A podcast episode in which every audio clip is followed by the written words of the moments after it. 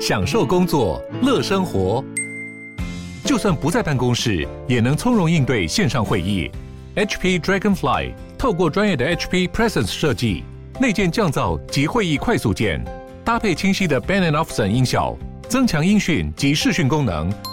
HP Dragonfly 顶级商务笔电，采用 Windows 11专业版，让您在会议中享有最佳的视觉和听觉品质。热门财经议题，即时投资快讯，焦点新闻话题，陈凤欣与您同步掌握。欢迎收听《财经起床号》。Hello，各位听众，大家早！欢迎大家来到九八新闻台《财经起床号》节目现场，我是陈凤欣。一周国际经济趋势，好，在我们线上呢是我们的老朋友丁学文。Hello，学文早。哎，各位听众，凤欣，大家早安。好，这个台湾选完了，虽然这也是国际大事了哈，但是呢，台湾选完了，接着我们就来先来看国际经济上面的一些趋势。那么，嗯、首先呢，呃，我们来看的是《经济学人》的嗯关键字，哈，这一个礼拜的关键字。对，这礼拜的那个呃，过去一个礼拜比较重要的关键字啊，The World This Week 啊，在第八页跟第九页啊。那这一本呢，大概有三十个关键字啊，我们今天大概挑了十五个关键字啊。然后第一个关键字呢是乌克兰的电力系统哦。十一月二十五号，乌克兰政府表示哦，俄罗斯的炸弹和飞弹已经损坏了乌克兰一半的电力系统，所以呢，政府发出警告，未来几个月啊可能会出现大范围的停电。乌克兰政府已经开始从最近被解放的赫尔松地区哦开始疏散啊平民，那里的俄罗斯袭击是最残酷的啊。然后同时间，世界卫生组织也表示。数百万的乌克兰人正面临着危及生命的冬天。俄罗斯国有天然气公司啊，叫做俄罗斯天然气工业股份公司，威胁要削减连接俄罗斯和西欧的最后一条营运的输送天然气的管道啊。而这个天然气管道呢，基本上是贯穿乌克兰的啊。第二个关键字，中国。十一月二十四号，日本的 Nomura 啊，野村证券把中国今年的经济增长率哦，从百分之二点九。再一次下调到百分之二点八，预计明年的经济增长率也会从百分之四点三降到百分之四。这个更新呢，用 Nomura 的话来说，是基于缓慢而且成本昂贵以及不稳固的疫情后重新开放。不过呢，Nomura 的展望数据啊，本来就一向比别人低哦。根据 Bloomberg 的调查，经济学家普遍对中国经济增长的预期的中位线中间的总啊，今年是百分之三点三，明年是百分之四点八。然后野村证券估计中国五分之一的 GDP 受到疫情封控的影响，超过英国 GDP 的总量。野村证券的分析人士还写道，上海市的封城呢，其实可以避免，但鉴于各市新增感染人数在最近急剧上升，可能会用更快速区域封控的手段来取代啊。第三个关键字，马来西亚，十一月二十四号，历经二十五年漫长的奋斗，还有两次入狱，总计九年的牢狱之灾，资深的反对党领袖安华，在国家元首苏丹的面前，终于宣誓就职，成为马来西亚第十任的首相啊。安华所领导的希望联盟这一次拿下了八十二席，前首相慕尤丁的国民联盟拿下七十三席。双方都没有达到国会席次两百二十二席过半的目标，所以要筹组联合政府啊。第四个关键字啊，很特别啊，他写的是很多不安啊。沙乌地阿拉伯足球运动员在世界杯击败了阿根廷，还有一个意外，日本击败了德国，还有伊朗拒绝唱国歌，声援国内反对专制统治者的抗议。一些伊朗球迷更进一步对自己的国歌报以嘘声，还有足球管理。足球管理联盟国际管理机构啊，国际足联 FIFA 禁止球员佩戴促进同志权利的 One Love 背章，因为担心会激怒卡达东道主。第五个关键字啊，迪士尼。十一月二十号，令人震惊，迪士尼罢免了上任才三十三个月的 CEO Bob Chapek 啊，召回前任啊，二零二一年下台的 Bob Iger 啊接替他。高级管理人员对 Chapek 的领导已经失去了信心。当最新的季度盈利显示迪士尼的优质串流媒体服务 Disney Plus 的亏损增加时，这一点变得至关重要啊。第六个关键字 FTX 啊，十一月二十三号，根据一份为加密交易所破产法庭听证会编制的名单，FTX 欠积欠啊最大债权人超过三十亿美元。然而，FTX 新管理团队的一名律师表示，他大部分的资产要么遗失了，要么被偷走了。他将把该公司的描述为创办人的个人领地，并称他是缺乏经验和不成熟的个人经营者。第七个关键字：Twitter，Elon Musk 无限期延后 Twitter 所谓的蓝勾验证计划的重启啊。Musk 在接管公司之后不久，就对这项服务收费。导致了大量冒充名人和企业的账号，比如说有一个虚假的 Pepsi 啊，百事可乐的账号，这个账号在 Twitter 上宣称可口可乐才是更好的饮料。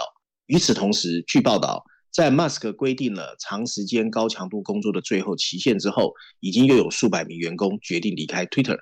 Musk 在特斯拉也碰到了问题，这家电动车制造商再次召回三十二点一万辆的汽车。原因是尾灯出现软体的故障，这是迄今为止的第十九次召回。从去年十二月以来，特斯拉的股票下跌了百分之五十五，从马斯克的财富中抹去了大概九百亿美元啊，一千八百亿啊，九百亿欧元哦。那第八个 HP 哦，十一月二十二号，美国科技业近来可说是风声鹤唳哦，继 Facebook、Twitter 这家这些公司宣布裁员之后，或是冻结新的招聘计划。又一家知品啊知名的电脑品牌 HP 撑不下去了。电脑大厂 HP 宣布，该公司未来三年会裁员六千名员工，以因应销售成绩的下滑。该公司的 CEO 表示，谨慎而言，明年业务也不会好转。与此同时，戴尔呃向消费者和公司销售的个人电脑的数据呢，也在大幅的下滑。第九个关键字：Room Z O O M。十一月二十二号，视频会议公司 Room 的一系列令人失望的收益，导致股价下滑。这个股票呢，今年已经下跌了百分之五十五以上。视讯会议平台面临着越来越多的新竞争，有迹象表示公司正在削减科技投入的支出。第十个关键字：恶血哦。什么叫恶血哦？大家应该还记得，美国联邦地地区法院裁定了去年的一个诈骗的新新创方的公司啊，叫 Theranos。在十一啊，这个叫做血液检测新创公司，它曾经是戏骨的宠儿，而怀孕的霍普斯女士于一月判被判有罪，会从四月开始服刑。十一月二十三号，曾经的女版的 Steven Jobs，过去戏骨最受瞩目、最年轻的女富豪啊，如今是《恶血》这一本书的作的主角，她领导戏骨最大的骗局啊。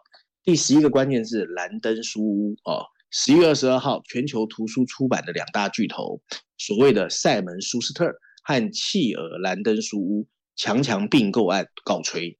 综合媒体报道，本月初，美国联邦法官以反垄断为由，裁定契尔兰登书屋跟塞门舒斯特价值二十二亿美元的并购案不能继续。第十二个关键字：英国。十月份，英国公共部门净借款一百三十五亿英镑，低于九月份的数字。但跟去年同期相比，还是大幅上升。十一月十七号，政府的预算计划新增了工人和企业的税收负担，并制定了一项削减开支的计划，减少公共部门净债务占 GDP 的比例。第十三个关键字：OECD。啊，十一月二十二号，经济合作及发展组织 OECD 表示，由于通货膨胀居高不下，明年全球经济增长率会从今年的百分之三点一降到百分之二点二，后年才会稍微反弹到百分之二点七。他还注意到一些国家，特别是美国和巴西，提高利率开始见效，但警告说，大多数大型经济体需要继续收紧货币政策，以持久的降低通货膨胀。第十四个关键字：西班牙。十一月二十二号，西班牙经济事务和数字化转型当局发布的消息显示，西班牙政府和银行之间达成协议，会采取措施保护收入较低的群体，避免上述群体受到抵押贷款利率上升的影响。这个方案包括五年宽限，在此期间，贫困家庭可以支付比较低的住房贷款。最后一个关键字：国际观光。根据世界旅游组织的数据，到今年年底，国际旅游业有望达到二零一九年疫情前水准的百分之六十五。二零二二年前九个月，会有七亿人访问其他国家，比二零二一年同期增长百分之一百三十三。在夏天，入境人数达到疫情爆发前的九成。游客显著增加的目的地包括土耳其。因为还有塞尔维亚，因为它是俄罗斯少数可以去的地方。嗯，这里面我最有感的就是马来西亚的安华，主要的原因是因为呢，我其实在我呃就是还在跑新闻，然后那时候常常会跟随着就是行政部门的这一些，不管行政院长啦，或者是总统、副总统出去访问的时候、采访的时候啊，那么其实我对于马来西亚的政情那时候我就印象很深刻。三十年了耶，那个时候马哈迪本来把安华就是已经捧为接班人了，突然之间，然后用很。很特殊的刑期，这个罪名，然后把他入狱，然后现在他终于当了首相。三十年的首相路真的走得好艰辛哦！大家如果有兴趣的话，我觉得大家可以去看一看安华这一路走来的历史。我们稍微休息一下，等一下回来看看《经济学人》这一期的 Cover Story 讲些什么东西。欢迎大家回到九八新闻台财经起床号节目现场，我是陈凤欣，在我们线上是我们的老朋友丁学文，也非常欢迎 YouTube 的朋友们一起来收看直播。好，这个呃学文《经济学人》这一期的 Cover Story 啊，谈的是冰冻而死亡这件事情。哎，他讲的是经济，哎，听起来就耸动了吧？对啊，而且讲的是欧洲的经济。对，我想，我想台湾虽然在选举哦，热热闹闹总算结束，但是全世界没有因为台湾选举而暂停了，所以全球的经济还是很精彩啊。所以这一期的经济学人封面故事又把我们拉回啊，令人本来就很担心的欧洲大陆。那大家会看到啊，漆黑的封底前面呢，经济学人放上的是一块啊，像刚才凤馨说的，被冰冻封结起来的欧洲大陆的地图。然后上面有两排触目惊心的补充文字，大字写的啊、哦，这个英文的成语叫 “frozen out” 啊，你如果去查的话叫“冰冻而亡”啊。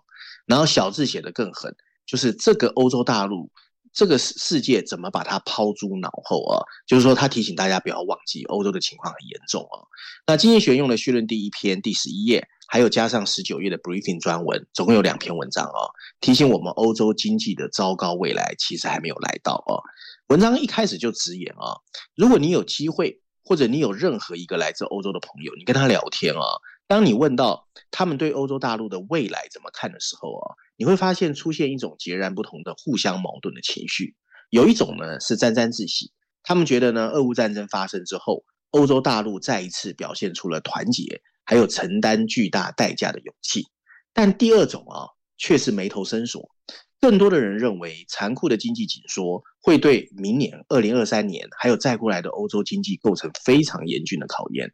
他们感觉哦，全球的能源体系会重塑，美国的民粹主义越来越凶悍，还有地缘政治在全世界的四分五裂，这些事情都会威胁到欧洲大陆的长期竞争力。很多人呢，被过去几个礼拜欧洲传来的好消息蒙蔽了。你譬如说什么能源价格和夏天的高峰相比呢，已经下降了。还有今年的冬天是暖冬，所以天然气的储存呢比预期来的高。不过呢，大家不要忘记，能源危机根本没有离去。天然气价格现在说起来哦，还是过去几年长期水平的六倍以上。十一月二十二号，俄罗斯再度威胁要切断通往欧洲的最后一条天然气输送管道。二零二三年，欧洲的天然气储存绝对会不够。而那将会是一个没有、再也没有俄罗斯天然气输送的冬天。战争拖延呢，就是俄乌战争，还会造成全球金融的进一步脆弱啊。能源造成的通货膨胀正在波及欧洲的经济体，给欧洲各个央行造成严重的困境。它不得不提高利率来控制物价，但是如果利率升得太急，又可能会破坏欧元区比较弱的成员国的稳定。你譬如像意大利、西班牙这些国家。即使在能源危机肆虐之际，这场俄乌战争也暴露了欧洲商业模式的脆弱。你譬如说，太多的欧洲工业依赖着俄罗斯的能源供应，更不要说欧洲有很多跨国企业对中国的内需市场的依赖。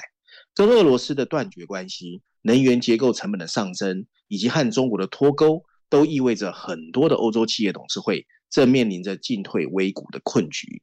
美国的民主主义呢，走向进一步加剧了欧洲的经济担忧。美国民主主义可能会在补贴和保护主义的龙卷风里面，把大西洋两岸全部卷进去。拜登的通货膨胀削减法案涉及了四千亿美元的能源制造业还有运输的补贴，其中还包括了美国的制造业条款。在许多方面，这个计划跟中国几十年来奉行的商业模式非常类似。随着中美两大支柱变得更加充满干涉和保护主义，欧洲一贯坚持的 WTO 立场让自己变成就像一个傻瓜。欧洲企业已经对补贴做出了积极反应。你比如说，瑞典备受赞誉的电池新创公司 Northvolt 就表示，他会宣布在美国扩大生产。而西班牙的能源公司 Ibarro 在美国的投资更是它在欧洲的两倍。许多企业决策者开始警告，昂贵的能源和美国补贴的结合，正在让欧洲面临着去工业化的风险。德国的化工巨头巴斯夫最近也公布了永久缩减它在欧洲业务的计划。失去投资会让欧洲更加的贫穷，并加剧整个经济活力的衰退。和疫情爆发前的 GDP 轨迹去比较的话，哦，欧洲的表现已经很差。在全球一百家最有价值的企业中，竟然只有十四家来自欧洲。政客们可能会在不断升级的福利军备竞赛中用补贴去反击。德国经济部长公开指责美国囤积投资。法国总统马克宏大声呼吁赶快唤醒欧洲。因此，补贴加码会加剧美国和欧洲之间的紧张关系。美国对乌克兰的财政和军事支持已经超过了欧洲，而当他转向亚洲来应对中国的挑战的时候，美国会开始对欧盟没有为自己的安全买单感到愤怒。尽管这场战争一度让美国和欧洲在川普造成分裂后看起来再次团结了起来，但长期的冲突和紧张局势很可能会让他们再一次走向分裂。为了避免这些危险的裂痕，经济学人呼吁啊，美国应该要看得更远。拜登的保护主义有着耗尽欧洲活力的危机。即使美国决定继续支持乌克兰军队，大批的油轮还是必须经过大西洋来提供能源。拜登经济学的主要目标是压制中国想要主导的关键产业。美国吸走欧洲的投资对自己没有什么好处。美国应该让欧洲企业也可以获得美国的补贴，并进一步整合跨大西洋的能源市场。与此同时，经济学也认为。欧洲需要保护它经济不受能源短缺的影响，旨在补贴消费者和企业基本能源需求的计划，应该像德国那样，通过提高边际价格来抑制需求。为了降低长期能源价格，欧洲应该再度加快能能源革命，同时保持能源市场的开放性。它还需要适应新的国防安全现实，这意味着在国防上投入更多的资金，以便在美国把目光转向亚洲的时候，自己也可以承担起责任。文章最后提及啊，除了沾沾自喜和眉头深锁这两个互相矛盾的情绪之外，还有另外一个情绪，其实就是沮丧。美国对欧洲经济的不振和没有办法自我防卫感到愤怒，可是欧洲也对美国经济的民粹主义发展感到愤怒。但正如欧洲大陆不能因为战争而陷入分裂一样，这个历史上最强大的跨大西洋民主联盟，说的是欧洲跟美国，必须尽快调整步伐，才能找到持续下去的方法。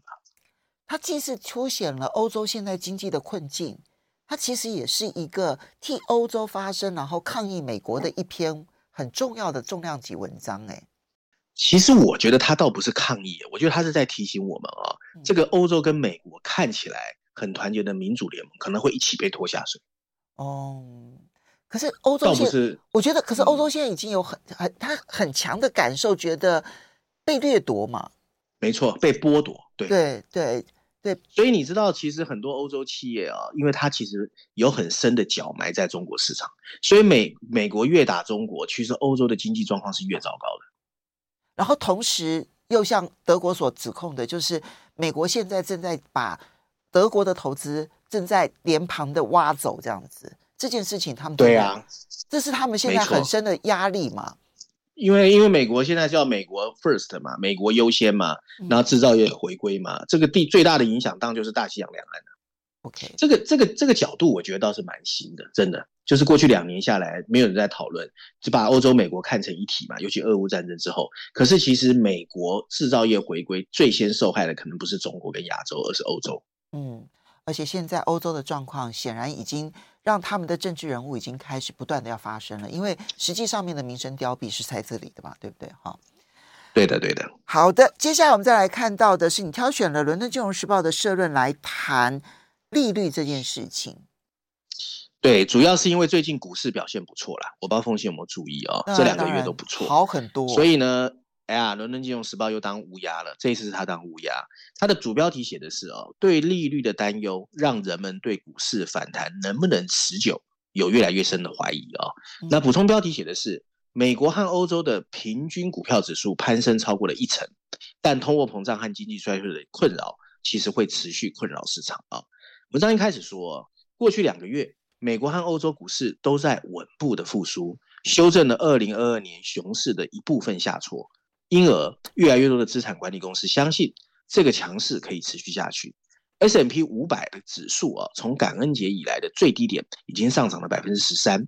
欧洲大陆的 Stocks 六百呢，它上涨的幅度更大。十月和十一月份啊，两个月有望录得二零二一年以来第一次连续几个月的上涨。然而，投资人对庆祝其实还是保持一种谨慎态度。相反的，随着美国联准会提高利率以降低持续的通货膨胀，他们看到了美国货币紧缩的进一步危机。许多经济学家预测啊，接下来的经济衰退会开始削减企业的获利，市场会开始以为通货膨胀压力神奇的消失。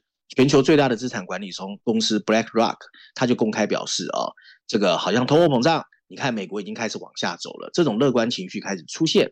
联准会发出的讯息却再次提醒我们，经济衰退的发生只是时间问题。美国联准会通过提高利率来遏制通货膨胀的努力，是今年股价下跌的主要原因。最糟糕的价格上涨已经结束的希望，有助于维持最近的好转。最大涨幅出现在十一月十号啊，S M P 五百指数呢，当天上涨了百分之五点五。此前美国公布的通货膨胀好像比经济学家预期的更低。通货膨胀放慢的前景，就让投资者加大加注。联准会不 不需要像之前预测那样升息，从而提高了公司未来收益的相对价值。利率期货市场呢，对股价市场也有着强烈的影响。现在预计在明年春天会达到峰值后，会有几次的降息，很多人这样认为。然而，美国联总会的会议纪要没有透露出降低基准利率的辩论。官员们强调，基准利率会在很长一段时间保持在高位。在新的一年，当人们意识到利率削减不会很快来到的时候，通货膨胀的现实会更明显。State Street 的资资产这个分析师就预测，一些投资人认为市场没有充分反映出借贷成本上升和经济疲软对明年企业获利的影响。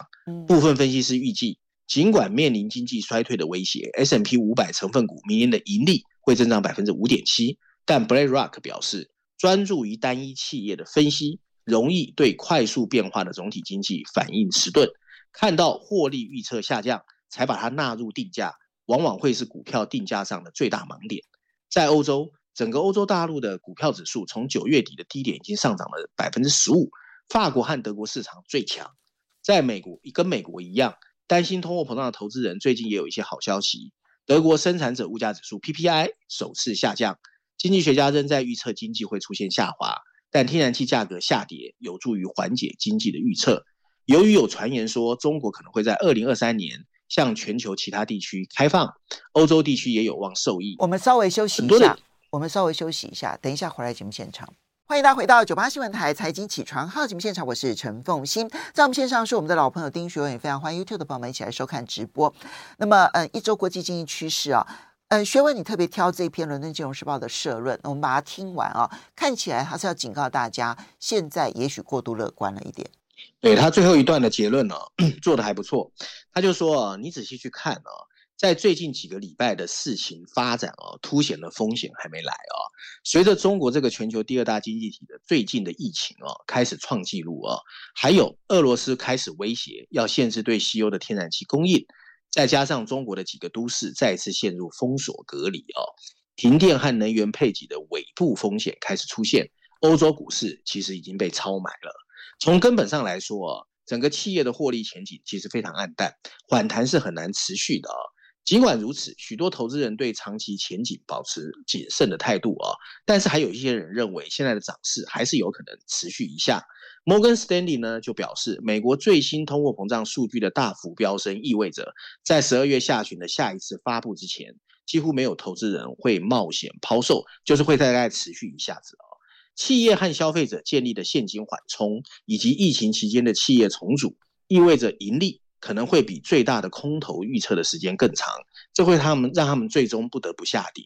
市场反弹或许会到年底，然后人们会说。哇，今年没有想象中那么糟糕，二零二三年可能会比想象中好哦。但是，伦敦金融时报在最后提醒我们，每一次的熊市都是一样，股票会开始下跌，然后中间会偶尔反弹骗你一下，最后会把你搞得精疲力尽。好，哎，我不用帮他下结论，他的结论自己下的就已经很精准了。好，对。接着你要挑《经济学人》的这个财经板块这一篇，谈的是呃，习近平带给中国股市的大震撼。他要谈的是哪些啊？其实我觉得震撼还蛮多的。对对对，我不知道凤欣这几天有没有注意到，好像我不知道这个外媒开始在说那个中国有很多大城市的学生呐、啊，开始在搞白纸运动嘛。而且不止，啊、其实不止学生，我觉得一般民众也有上街头的。所以这个防疫清零这件事情，那个反弹是非常非常强烈的。对，那不知道是星星之火还是会被燎原啊？那可能后面还要再观察一下。不过这一本经济学里面啊，它在商业板块跟财经板块两个板块的第一篇写的都是中国。我觉得这两篇文章写的都不错啊。那商业板块那一篇很大，我没有挑。他写的是很多跨国企业陷于两难，到底要不要离开中国？那我挑的是财经板块第一篇第六十三页，谈的是中国正在怎么重新塑造它的资本市场。我觉得两篇文章是现在习近平在二十大之后要从内循环跟外循环挂钩，去搭配他在 G20 跟 APEC 之间的一些具体动作。所以两篇文章，我觉得对于关心中国的这个听众啊，可以去看一看。那我们今天跟大家讲的是财经板块，它的大标题写的是中国的资本市场，习近平正在给中国股市带来的大改变啊。补充标题写的是中国的资本市场基本上符合中国共产党想做的愿景啊，我们看看发生了什么事啊。他文章一开始就说，如果是在一个平行宇宙中，有一家公司叫云从科技哦，CloudWork 啊，它本来可以轻松的在香港或纽约筹集好多好多钱，因为这个公司是全球最领先的面部识别公司，它的科技可以在毫秒之内啊，就用惊人的精度辨别出你的人脸。不过呢，因为地缘政治把它推向了另外一个方向，它呢在今年成功的在上海的科创板上市啊，然后这家科创板上市之后，从五月份以来，股价已经上涨了百分之二十。CloudWork 的上市呢是数百家成功上市之一啊，中国的，他们成功把上海的科创板和深圳的另外一个创业板啊，在今年全球 IPO 里面呢引人注目。为什么？因为这两个这个板啊，科创板跟创业板。总共筹集了六百三十亿美元，可是相比之下，大家知道吗？纽约和香港的 IPO 分别只筹集到两百一十亿美元和六十亿美元，就不到它的一半。其中大部分呢都是来自于半导体、人工智慧，还有商务软体这些新创公司，还有机器人公司，还有其他开发高端科技的成功的公司所募集的。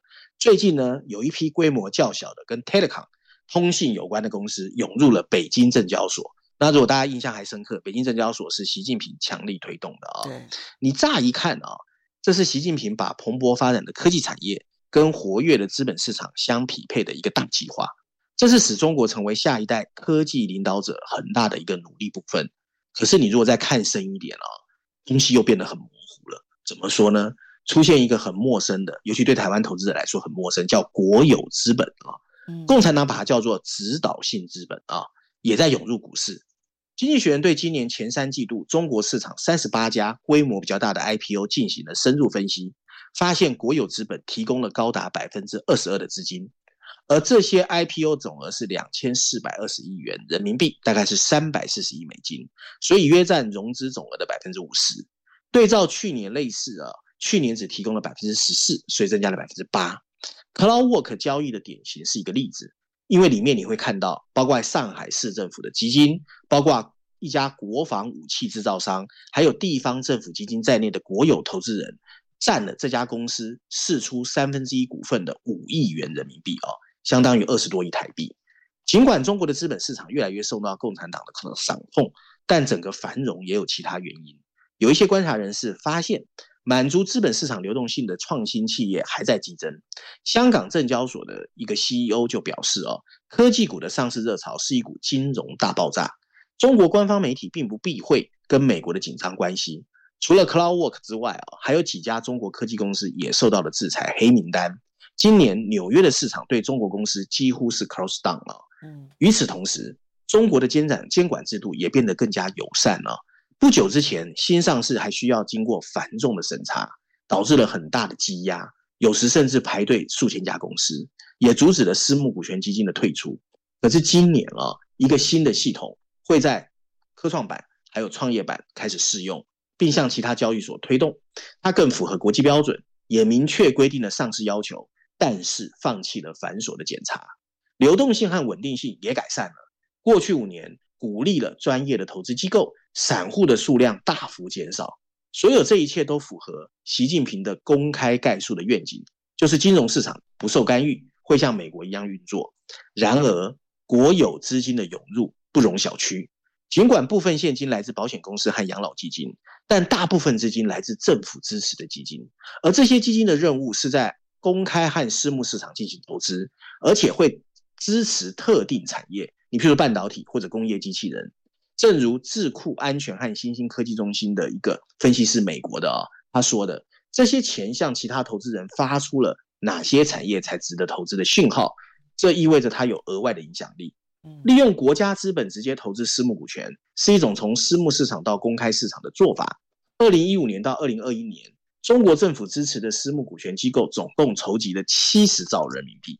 一家在早期接受过国有资本投资的公司，在后期可以对私募投资人更有吸引力，这变成了一个国进民退的创新愿景。而这些公司从其他公这地方还可以从政府拿到其他的好处，包括税收减免啦、更便宜的租金和更少的繁文缛节。然后同同样的管道，在 IPO 之中，国家又会相对比较支持你啊。最后你跟银行借款也会变得比较容易啊。那后面还有很多文章，因为时间我直接讲最后的结论啊。他说，上海的科创板和深圳的创业板可能已经成为全球科技 IPO 的主要目的地，但参与的全球资本非常少。